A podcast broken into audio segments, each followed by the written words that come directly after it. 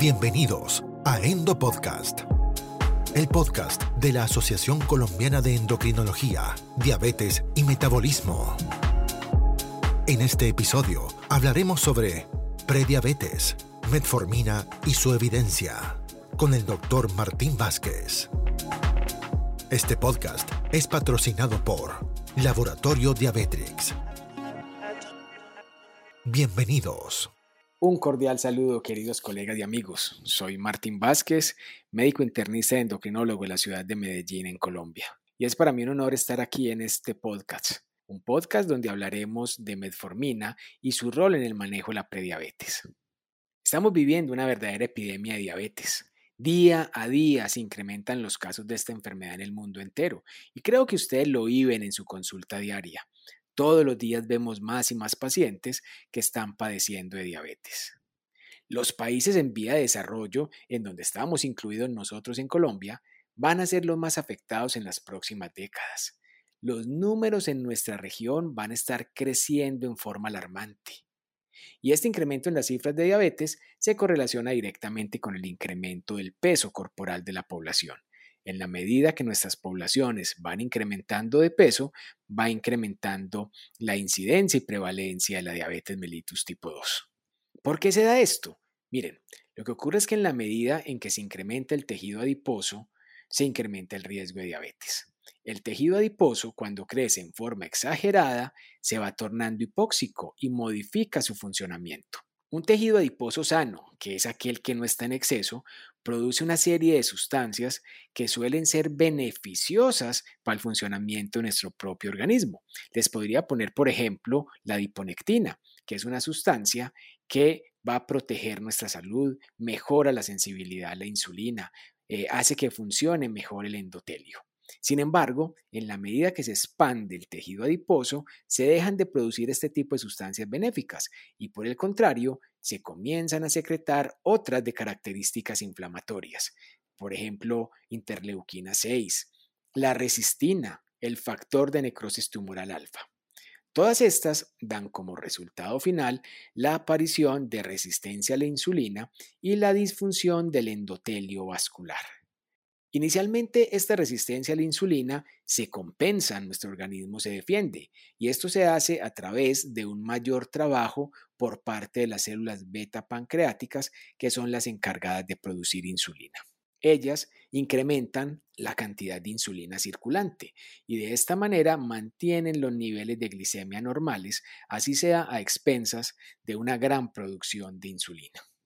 En aquellas personas que tienen cierta predisposición genética, este incremento del trabajo de las células beta va a llevar, digámoslo así, a un cansancio de estas células y posteriormente entran en apoptosis con una destrucción progresiva de la masa de células beta.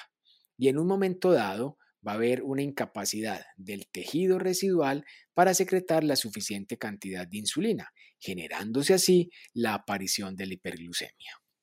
La diabetes es entonces una manifestación de todo un trastorno metabólico de base que inicia mucho antes de que se eleven los niveles de glicemia. Esta hiperglicemia sería algo así como la punta del iceberg, pero de fondo hay muchas más alteraciones fisiológicas que se vienen dando tiempo atrás.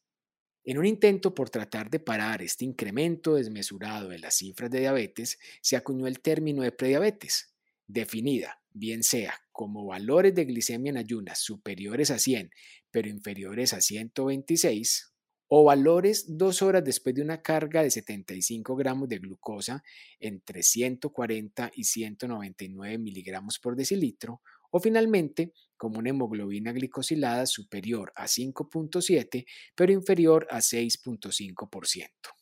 El objetivo principal era el de alertar este grupo poblacional el cual tiene un riesgo incrementado de progresar a diabetes, para que hicieran modificaciones que permitieran evitar dicha progresión, evitando así la aparición de la diabetes como tal y las complicaciones propias que se viven en el día a día del paciente que está padeciendo esta enfermedad.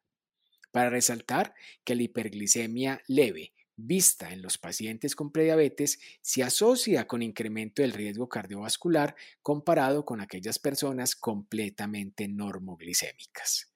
Entonces, si bien inicialmente se pensaba que al evitar la progresión a diabetes ya se estaban evitando todas las complicaciones, lo que hoy en día sabemos es que es fundamental tratar inclusive valores de prediabetes para disminuir ese riesgo de eventos cardiovasculares.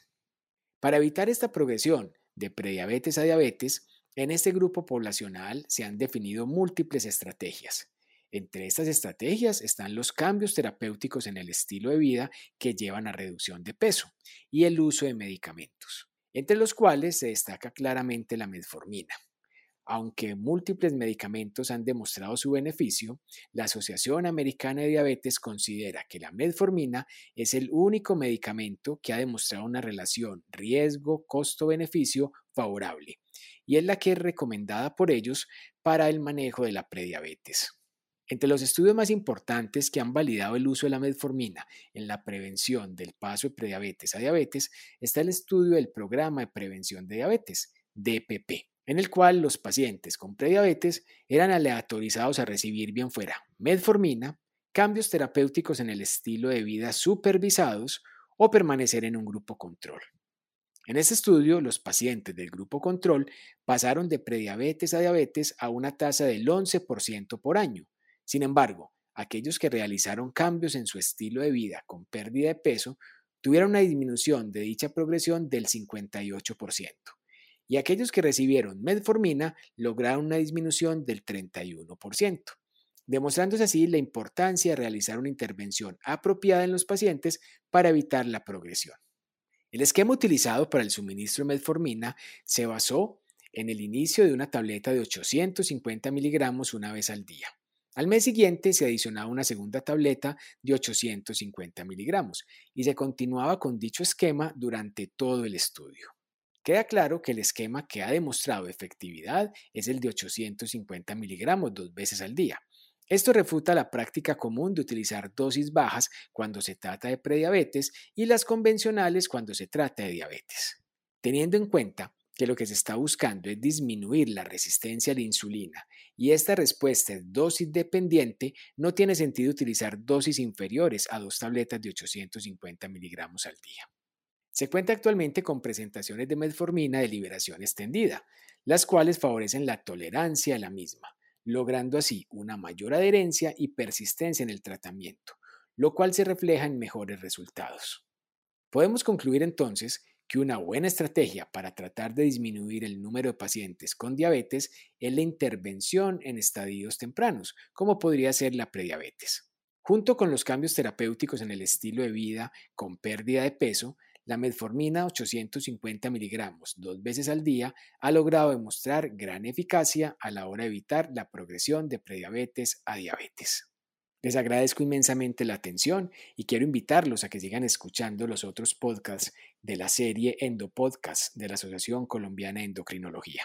Son todos bienvenidos a aprovechar este contenido de gran relevancia académica. Muchas gracias. Este podcast es posible gracias a Predial Lex, única Lex de 850 miligramos en Colombia, una marca Diabetrix. Esto fue Endo Podcast. Los invitamos a conocer más contenidos en la web www.endopodcast.org y suscríbase al newsletter. Síganos en nuestro Instagram, arroba Endocrino. Nos reencontraremos brevemente en una nueva dosis de Endo Podcast. Gracias por escucharnos.